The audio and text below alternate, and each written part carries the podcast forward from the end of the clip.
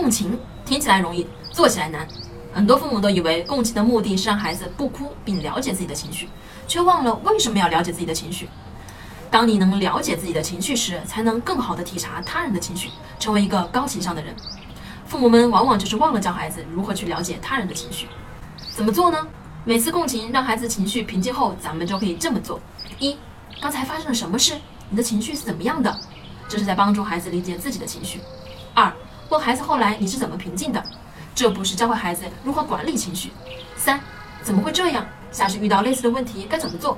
让孩子换位思考，去理解别人的情绪和立场，并教会孩子如何处理这类似的事情。我是不完美柚子妈妈，关注我，为你分享最有深度的育儿知识。